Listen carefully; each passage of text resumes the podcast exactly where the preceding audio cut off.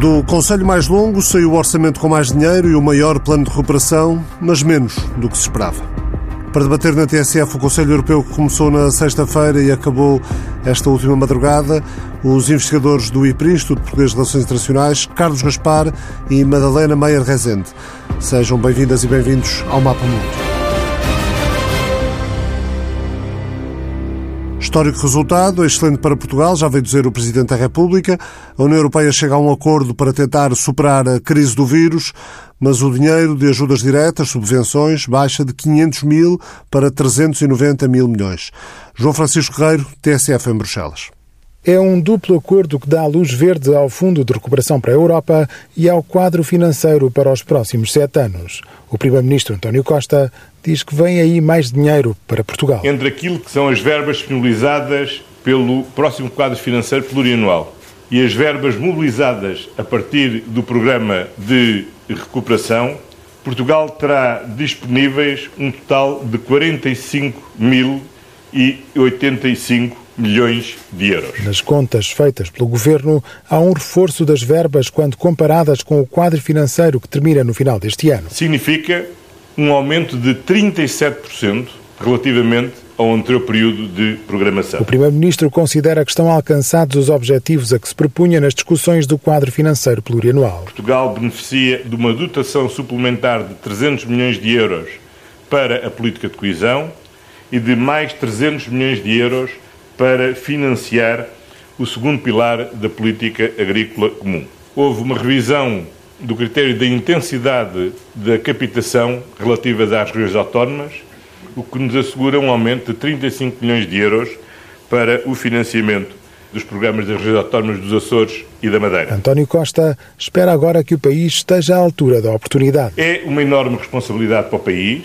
para os nossos agentes económicos, para as instituições públicas, para a administração pública, a capacidade de gerir bem estes recursos e não desperdiçar esta oportunidade de, podermos, de os podermos mobilizar para uma transformação efetiva daquilo que é a nossa sociedade, a nossa economia e as condições de termos uma sociedade mais verde, mais inclusiva e mais digital. O Primeiro-Ministro, no final da maratona de negociações em Bruxelas, a anunciar um acordo que permite trazer dinheiro fresco ao país já a partir do próximo ano. O correspondente João Francisco Guerreiro registrou a satisfação do Primeiro-Ministro português que faz a comparação com o quadro financeiro anterior, que não era um quadro financeiro para enfrentar o impacto social e económico de uma pandemia. Além disso, o pacote de 750 mil milhões, de acordo com a proposta da Comissão, que esteve na base deste Conselho Europeu, previa 500 mil milhões, dois terços, em ajudas diretas, sem pesar na dívida dos países. Mas a negociação com os chamados países frugais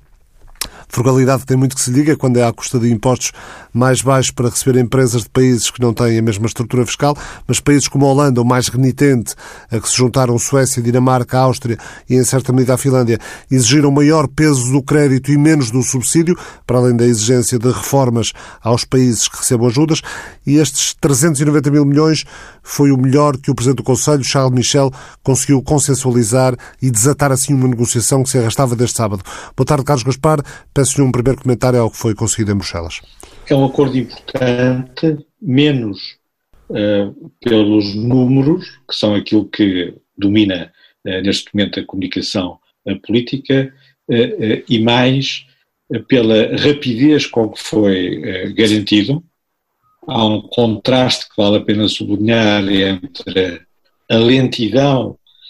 da resposta à crise do euro com a rapidez, apesar de tudo, na segunda fase, a partir de março, eh, na resposta à eh, epidemia mais dramática, mais eh, urgente, mas as decisões, apesar de tudo,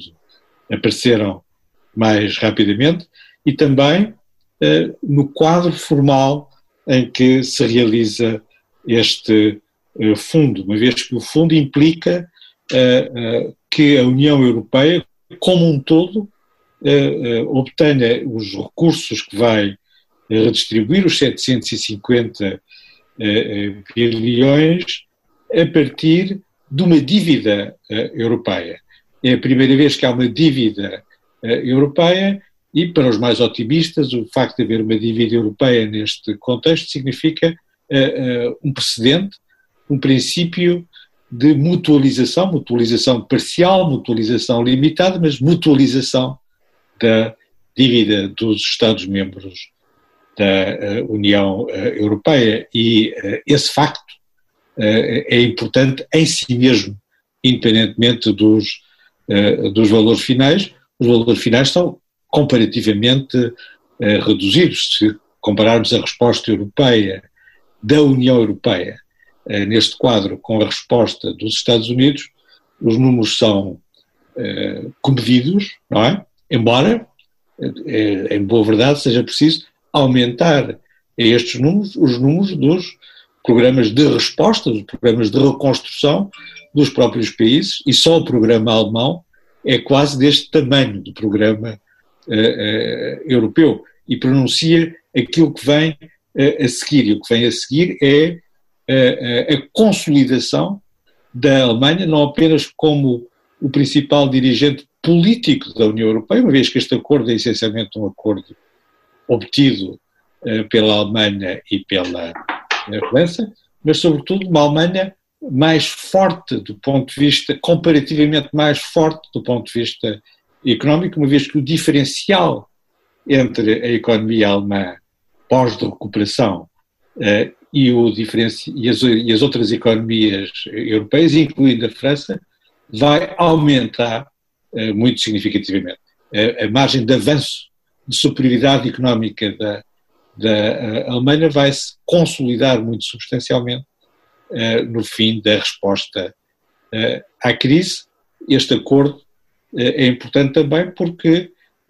na medida em que a Alemanha tem uma posição crucial, é a deslocação da posição da Alemanha, que deixa de ser o chefe da coligação dos frugais ela é o chefe da coligação dos frugais e passa a ser o chefe da coligação uh, dos menos frugais, uh, uma vez que, de certa maneira, vamos todos ser frugais com a crise brutal que vamos enfrentar nos próximos meses,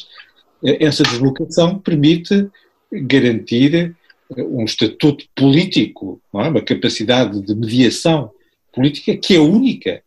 da Alemanha. A França não tem uma capacidade de mediação política comparável. Mas, Carlos, se recordarmos que o acordo, ainda antes da proposta de Ursula von der Leyen, da Presidente da Comissão, teve na base um acordo, um entendimento franco-alemão, parece claro que o motor da Europa tropeçou na intransigência de uns quantos países, o que é normal quando as decisões têm de ser votadas por unanimidade e depois ratificadas por parlamentos nacionais, mas dá, dá ao mesmo tempo a ideia de que quem poderia mandar já não manda assim tanto. É, quer dizer, é verdade em geral eh, na, política internacional, mas talvez não neste caso. a iniciativa franco-alemã definiu os objetivos políticos e estratégicos deste programa. Este programa tira partido da crise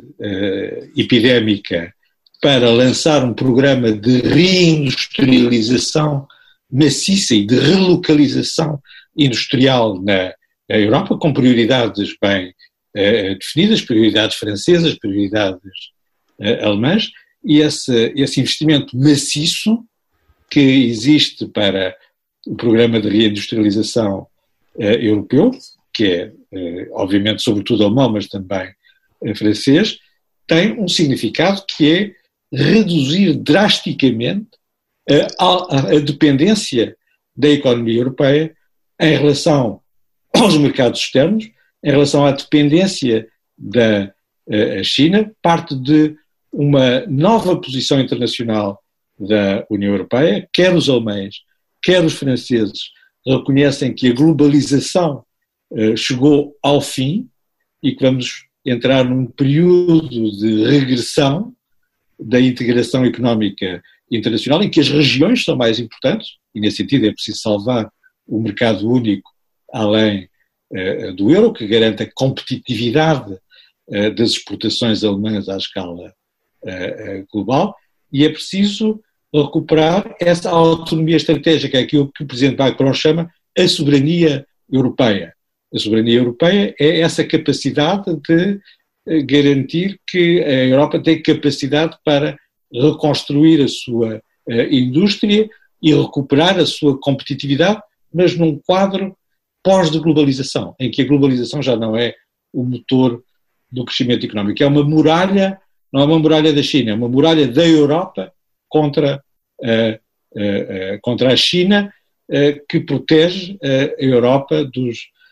riscos excessivos da interdependência. Todos os códigos políticos da política europeia mudaram. A soberania de antes era um pecado, nós éramos todos post-soberanistas, agora defendemos a soberania europeia, a interdependência era o futuro da humanidade e agora é um perigo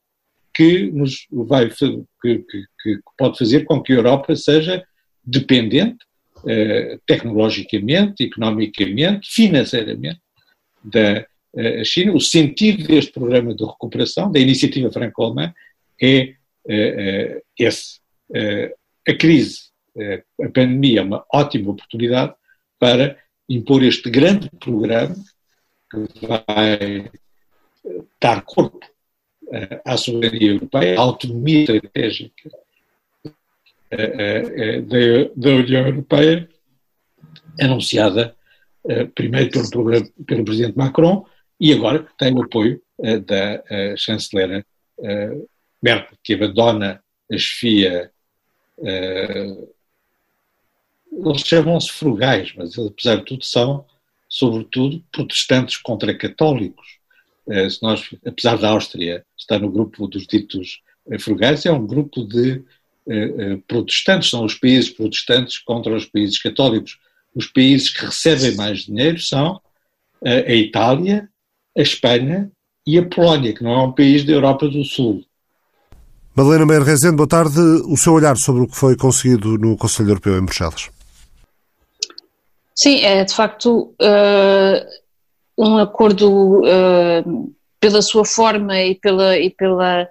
uh, enfim, pela forma que, que adota de ultrapassar o grande tabu da, da dívida conjunta, um, enfim, um, um, salto enfim, integracionista, digamos assim, tinha sido esse o grande obstáculo à consolidação da zona euro a quando da, da, da, última crise da dívida soberana e por isso é de assinalar, é de assinalar de facto esta mudança um, muito grande do, da política alemã em relação a, a este assunto uh, e o grande investimento uh, da chanceler Merkel na uh, elaboração deste, deste acordo. De facto, nada teria sido possível sem o compromisso, enfim, financeiro e etc. da Alemanha uh, e, e, o peso político uh, da chancelaria e, enfim, do, do, governo alemão. E, portanto, esta também unidade, esta certa unidade interna alemã é um, um fator de estabilidade na Europa, aparentemente, pelo menos até ao próximo ano, e de facto, in extremis, conseguiu-se ultrapassar as principais, uh, os, o principal obstáculo um, à unidade da Europa. É, é verdade também que uh, depois da saída do Reino Unido vemos aqui uma coligação de países a fazer o mesmo papel que o Reino Unido tinha feito no sentido de tentar uh, moderar esta, esta, este programa estatal ao, ao nível europeu, portanto com uh, um grande poder de, de bloqueio, mas ao mesmo tempo um, através da liderança principalmente alemã, mas obviamente, enfim, pelo menos o gênio inventivo francês também teve algum peso, uh, a conseguirem uh, ser, uh, digamos, amansados para, este, para esta resolução final. Um, e de facto estas negociações, toda a gente diz que é, foram de cumpridas, de facto foram, é de lhes tirar o chapéu ter-se conseguido neste fim de semana prolongado chegar a uma solução final que terá muitos caveats, terá muitas, um, terá muitas uh, exceções, mas de qualquer maneira é um sinal de solidariedade. Também gostaria de apontar o facto de os países da Europa Central, nomeadamente a Polónia e a Hungria, não terem conseguido bloquear um, uma condicionalidade política e que, portanto, está, está em cima da mesa a, a, a possibilidade de haver um, uh, maior pressão por parte da União Europeia com uh, a concessão dos fundos, apesar desta do terceiro país mais beneficiado de ser a Polónia, mas exatamente pela importância destes fundos sobre os, os, governos e sobre as suas. Portanto, haverá aqui um contrapoder também externo uh, que poderá uh, ser importante para moderar uh, a descida para o autoritarismo na Polónia. A Hungria tem menos expectativas, mas pelo menos na Polónia isso poderá ter, ter um impacto importante. E penso que também politicamente este, esta manutenção do Estado de Direito, da, da condicionalidade do Estado de Direito, é um sinal importante para afirmar os valores políticos da Europa, ou seja, não é apenas pelo eventual efeito que venha a ter, mas pelo facto de se conseguir ter um acordo uh, a 27, ou enfim, ou 25, como se queira, sobre a importância de ter uh, estes valores como valores uh, fundacionais da União Europeia e que a União Europeia esteja, enfim, esteja empenhada na sua, na sua manutenção. A Madalena falava na condicionalidade política. Eh, terá sido, isso parece evidente, um acordo difícil de conseguir. Foi o Conselho Europeu mais longo do que a memória recente. O acordo prevê um travão de emergência se os países que receberem dinheiro eh, não fizerem reformas. Eh, faz sentido esse travão, na sua opinião, Carlos? Ainda bem, ainda bem que foi um, uma cimeira prolongada, porque é um acordo complexo, tem algumas dimensões de mudança eh, importantes no método e na forma. Eh, eh, há algumas questões particularmente delicadas na condicionalidade política, mas sobretudo no tal travão de emergência, que nós ainda não sabemos exatamente como é que é. A condicionalidade política, aliás, foi, parece que aprovada à última hora como uma disposição que implica a unanimidade no Conselho Europeu, portanto, torna impossível haver condicionalidade política, mas certamente haverá uma forma mais imaginativa e mais criativa. A, Comissão Europeia é ao contrário da burocracia, são pessoas com uma imaginação prodigiosa para fazer com que uma coisa queira dizer exatamente o seu contrário. Portanto, vão com certeza explicar-nos que o facto de haver unanimidade só torna mais eficaz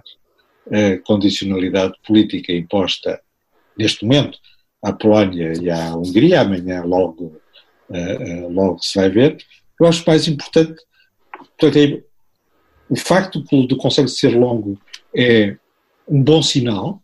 é um bom sinal, é um sinal de que uh, as questões foram ponderadas, foram, claro que há todo aquele ruído à volta de mais milhão, menos milhão, mais bilhão, menos bilhão, e por aí fora, mas enfim, não é isso mais uh, importante. Houve aqui uma definição de campos, é importante que os campos estejam uh, bem definidos, como dizia uh, Madalena Rezende, falta a Grã-Bretanha, e portanto, de certa maneira, como falta a, a Grã-Bretanha, não é apenas a Grã-Bretanha, é um país que defende um modelo de economia liberal, mais virado para o mercado e essas coisas todas, para contrapor ao estatismo excessivo, quando não ao mercantilismo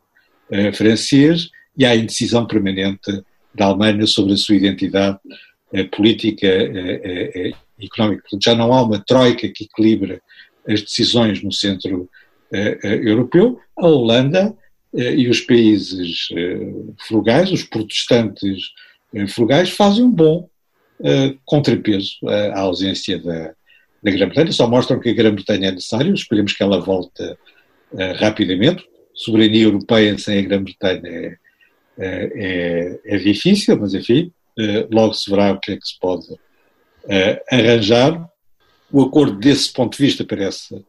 relativamente consolidado. O mais importante para mim não é a condicionalidade política, que parece uma coisa para inglês ver, enfim, os ingleses já não estão lá para ver, mas para a opinião pública liberal ver, mas a condicionalidade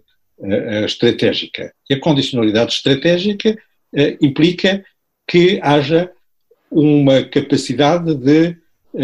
sintonizar, de dar coerência aos programas de recuperação nacionais, a aplicação destes investimentos, no mesmo sentido de tornar mais forte a integração regional,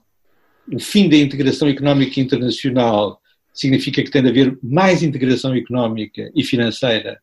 uh, uh, regional. A Europa tem que estar mais integrada se o sistema internacional está em recessão pós-globalização, e por outro lado, ter alguma garantia, ter alguma garantia de que este dinheiro não vai ser gasto, não vai ser mal gasto, mas vai ser investido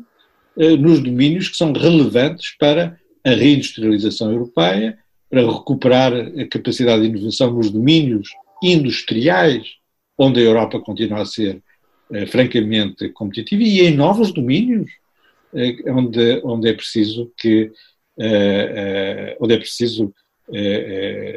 investir. Os edifícios inteligentes, os edifícios verdes, mais do que propriamente a transição energética, a aviação, as, as telecomunicações. Portugal, Portugal não está nesse grupo, mas a Finlândia e a Suécia, dois protestantes frugais, têm as empresas de telecomunicações mais avançadas do mundo.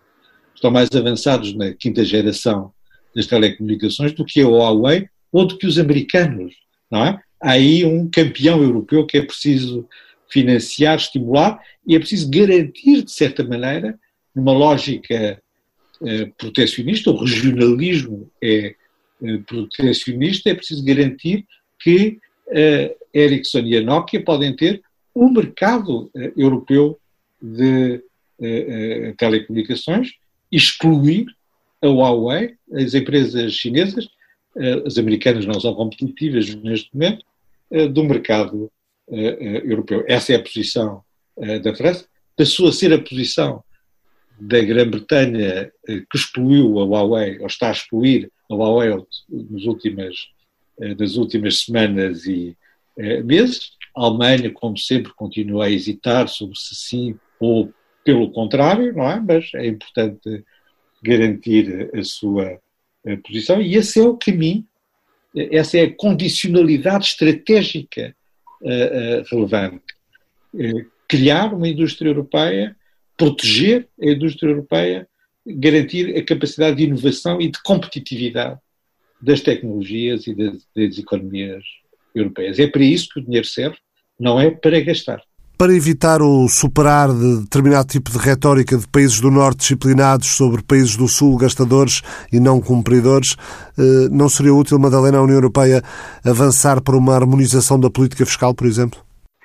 Sim, isso é um debate que ainda está, eh, enfim, a tentar ser feito, ou seja, o debate sobre os recursos próprios. Eh, as, as, as, as propostas eram muito ambiciosas, havia fiscalidade sobre as empresas tecnológicas, a fiscalidade sobre o chamado imposto do, do, carbono, os impostos sobre os plásticos, enfim, essa, esse debate eh, terá que ser feito com alguma urgência, uma vez que, uh, mas não é muito promissor, aliás, uh, tanto o, uh, esta semana o imposto sobre, sobre as empresas tecnológicas levou mais, uma, mais uma nega pelo Tribunal Europeu de Justiça, quando proibiu ou enfim, ou chumbou a proposta da Comissão, ou o pedido da Comissão de considerar um, as isenções à Apple uh, na Irlanda como subsídios de Estado e, portanto, proibidos. Uh, e, portanto, este, esse, essa hipótese parece estar cada vez mais longínqua, enfim, apesar de ser, obviamente, em termos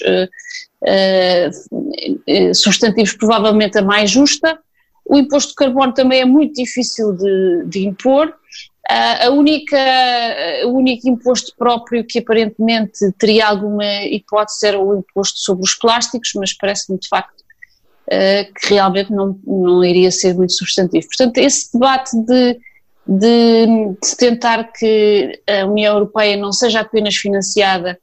pelos Estados, a única resposta alternativa foi a que já se deu, que é que será financiada através de dívida dívida conjunta baseada nas garantias, nas garantias dos Estados. Portanto, não há assim um grande otimismo relativo a essa outra faceta eventual, do eventual aprofundamento da integração europeia através da, da criação de, de recursos próprios. Mas o imposto tecnológico torna-se ainda mais difícil com um presidente do Eurogrupo vindo da Irlanda. Um, eu acho que, enfim, poderá fazer alguma diferença, mas todos sabemos que as decisões sobre a fiscalidade são feitas por unanimidade e, portanto, a Irlanda, sendo ou não parte, uh, sendo, tendo ou não a, a presidência do Eurogrupo, uh, tenderia sempre a votar essa hipótese. Portanto, um, uma vez que beneficia imenso de, enfim, o seu modelo fiscal uh, criou um, um, safe haven para as, para as empresas tecnológicas americanas na Europa e, portanto, tem, não tem interesse nenhum em acabar com ele.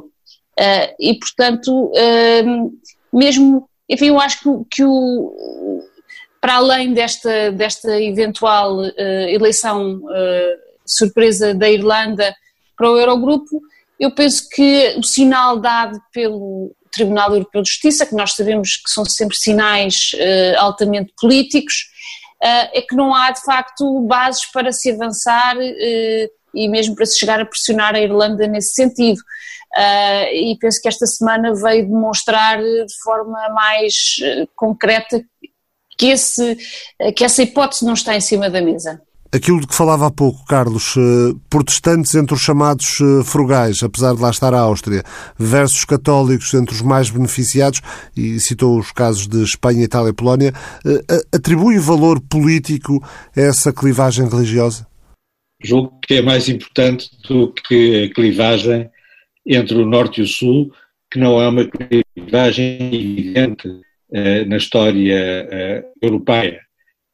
ou na política europeia, ao contrário da clivagem entre a Europa do Leste e a Europa do Oeste, que é muito forte tradicionalmente na Europa Europeia, embora nunca se saiba bem de que lado é que está a Alemanha, como sempre, se faz parte da Europa do Leste, se faz parte da Europa Ocidental, depende das datas. Ao contrário, a clivagem entre, entre católicos e protestantes é qualquer coisa que todos nós reconhecemos intuitivamente e instantaneamente. É assim mesmo que é isso que é a Europa Ocidental, agora com os pozinhos ortodoxos uh, no fundo da uh, Europa Central e Oriental, e no centro desse sistema está o Partido Democrata Cristão Alemão, que tem católicos e eh, protestantes e, portanto, resume o paradigma das novas clivagens, que são as velhas clivagens europeias. E podemos, e podemos também notar que uh, o candidato, uh, eventualmente o candidato que veio para desempatar uh, enfim, a liderança à CDU que será decidida no fim deste ano, é mais uma vez, ou volta a ser um católico. Portanto, temos aqui um, um, uma mediação importante no interior do, do Partido Cristão Democrata desta clivagem, uh, que aparentemente demonstra uma viragem solidária dos católicos alemães, personificados uh, em Marco Söder, mas obviamente preconizados pela nossa chanceler Merkel, que se, que se converteu, aparentemente. Bastante, bastante. Exato. Madalena Meire Rezende, Carlos Gaspar, muito obrigado. O Mapa Mundo regressa à TSF na próxima semana.